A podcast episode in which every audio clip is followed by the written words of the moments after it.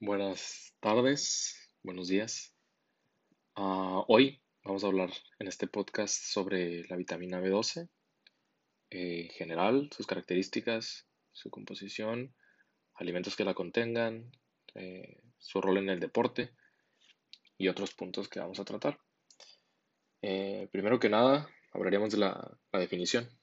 La vitamina B12, también llamada cobalamina, debido a que esta contiene cobalto, es una vitamina hidrosoluble esencial para el funcionamiento normal del cerebro, del sistema nervioso y para la formación de la sangre y de varias proteínas. Es una de las ocho vitaminas del complejo B.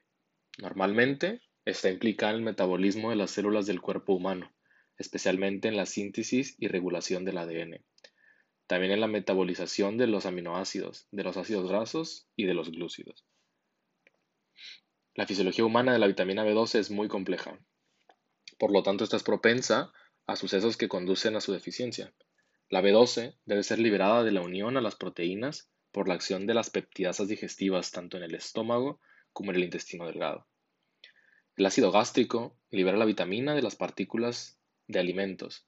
Por lo tanto, los antiácidos y los medicamentos que bloquean los ácidos, especialmente los inhibidores de la bomba de protones, pueden inhibir la absorción de la vitamina B. La posibilidad de sufrir hipovitaminosis B12 aumenta con la edad, ya que algunas personas producen menos ácidos estomacales a medida que éstas envejecen.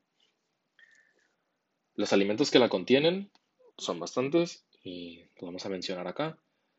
La vitamina B12 se encuentra naturalmente presente en una amplia variedad de alimentos, como les comentaba, de origen animal especialmente, y en ciertos alimentos fortificados con vitamina B12 agregada. Los alimentos de origen vegetal no, contienen vitamina B12, salvo que sean fortificados. Para obtener las cantidades recomendadas de vitamina B12 hay que consumir alimentos variados como hígado vacuno y almejas, que son las mejores fuentes de vitamina B12, pescado, carne, carne de ave, huevos, leche y otros productos lácteos, que también contienen la vitamina B12. Ciertos cereales para el desayuno levaduras nutricionales y otros productos alimenticios fortificados con vitamina B2 agregada. Es muy importante leer la etiqueta del producto a consumir, en dado caso de tener etiqueta, para saber si un alimento contiene vitamina B2 agregada y, la cantidad de esta.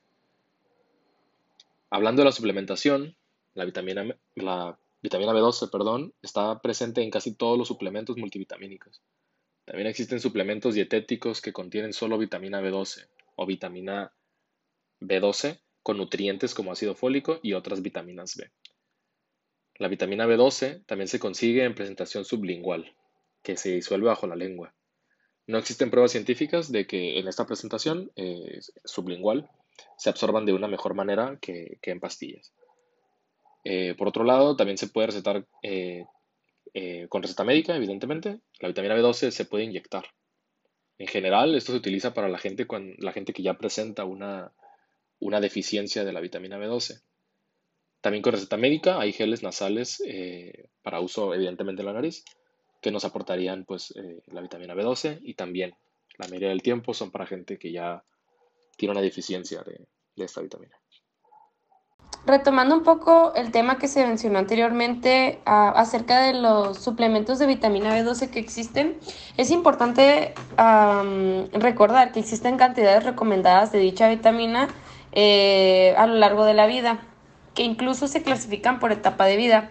Puede ir desde los bebés de 6 meses de edad, que es recomendable aproximadamente de 0.4 microgramos al día, bebés de 7 a 12 meses, que se recomienda un consumo de 0.5 microgramos al día, niños de 1 a 3 años de edad, que se recomienda de 0.9 microgramos al día, niños de 4 a 8 años de edad, que se recomienda de 1.2 microgramos al día, niños de 9 a 13 años de edad que se recomienda de 1.8 microgramos al día y a partir de esa etapa se incrementa pues considerablemente el consumo de esta vitamina ya que empieza la adolescencia que va de los 14 a 18 años de edad, que es aproximadamente 2.4 microgramos al día, y se mantiene hasta la edad adulta.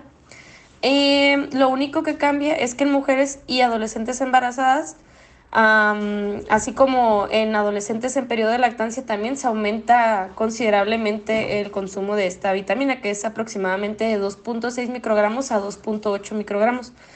Em, una falta de vitamina B12 o deficiencia de la misma tiene lugar cuando el cuerpo no obtiene o es incapaz de observar la cantidad de vitamina que realmente necesita. La falta de vitamina B12 puede deberse tanto a factores alimentarios como por el consumo de una dieta vegetariana mal planeada, o una dieta vegana mal planeada también, una alimentación deficiente en los bebés o desnutrición durante el embarazo. por otra parte, la deficiencia de la vitamina B12 puede deberse a una mala absorción y para esto es importante recordar eh, más o menos cómo es el mecanismo de la absorción de dicha vitamina. Para esto se requieren dos pasos para que el cuerpo consuma la vitamina B12 de nuestros alimentos. Primero, el ácido clorhídrico del estómago separa la vitamina B12 de la proteína en la que está presente el alimento. Después, la vitamina B12 se combina con una proteína producida por algo llamada factor intrínseco, que esta ayuda a que la vitamina pueda absorberse de mejor manera. Algunas personas tienen un tipo de anemia que se llama anemia perniciosa, en el que no se puede producir factor intrínseco.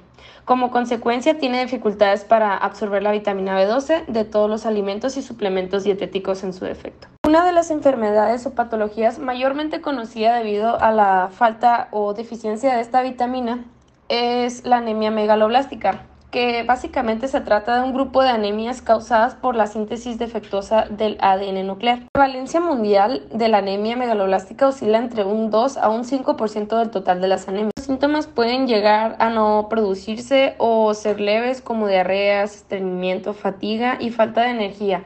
Incluso mareo al pararse o hacer esfuerzo, puede presentarse piel pálida, problemas de concentración, dificultad respiratoria, sobre todo durante el ejercicio e inflamación y enrojecimiento de la lengua o encías sangrantes.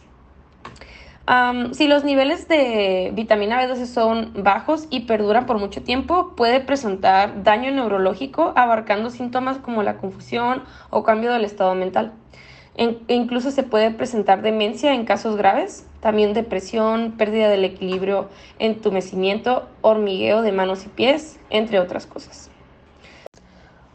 Por otro lado, contrario a lo que es una deficiencia de vitamina B12, se encuentra la toxicidad de la misma. la principal causa del exceso de vitamina B12 es un consumo superior al recomendado. Como consecuencia de esto, puede ser que nuestro organismo no sea capaz de eliminar adecuadamente el exceso de vitamina B12 que hay sobrante en el cuerpo y probablemente aparezcan problemas como los siguientes. Se puede presentar una insuficiencia cardíaca. Un exceso de vitamina B12 en nuestro organismo puede hacer que el corazón deje de bombear adecuadamente en algún momento, provocando episodios de insuficiencia cardíaca. Por este motivo, es importante que los pacientes con problemas previos de corazón se abstengan de tomar cantidades extras de vitamina B12, especialmente en inyecciones, que es como normalmente se encuentra este suplemento de vitamina B12. Esto sería salvo de que se haga una prescripción médica. También se puede presentar insuficiencia hepática y renal. Tanto las células del hígado como las del riñón pueden verse dañadas por una sobreexposición a esta vitamina, llegando a provocar importantes daños en estos dos órganos. En los casos de enfermedad hepática aguda se ha descrito una prevalencia de hiper, hiper, hiper, hiper de hipervitaminosis B12 en torno a un 25 a 40%. El consumo de alcohol también se ha relacionado con niveles altos de cobalamina, incluso en ausencia de enfermedad hepática manifestada. también se pueden encontrar formación de coágulos en sangre. Em, este sería otro efecto adverso de la vitamina B12, que es que facilita la formación de coágulos en sangre, lo cual puede llegar a ser altamente peligroso porque impide el flujo sanguíneo normal. Si los que sufren el bloqueo son los vasos sanguíneos que transportan la sangre a órganos vitales como el corazón o el cerebro, las consecuencias pueden ser fatales, puesto que se incrementan las posibilidades de sufrir un ataque cardíaco o un accidente cardiovascular. Por todo esto, las personas con antecedentes de coágulos en la sangre o infartos cardíacos o cerebrales deberían de evitar, eh, en definitiva, la ingestión adicional o extra de vitamina B12. Por otro lado, también podemos encontrar y por último, problemas en la vista. Asimismo, no se puede pasar por alto que un exceso de vitamina B12 también puede ser perjudicial para la vista. Este problema está vinculado a la estrecha relación que existe en nuestros ojos con el sistema circulatorio, de tal modo que si el sistema circulatorio se ve afectado como consecuencia de la formación de dichos coágulos en la sangre, estos también podrían afectar a nuestros ojos. Además, también es posible sufrir visión borrosa o visión nublada por la acumulación excesiva de esta vitamina en el cuerpo. En cuanto al rol de la vitamina eh, B12 en el deporte, mm, realmente no se encuentra evidencia concreta de que la vitamina B12 mejore el rendimiento deportivo. Este, lo único que sí se encuentra en literatura es que es importante que las personas que hacen ejercicio consuman niveles adecuados de vitamina B12 y de ácido fólico, ya que están metabólicamente interrelacionados.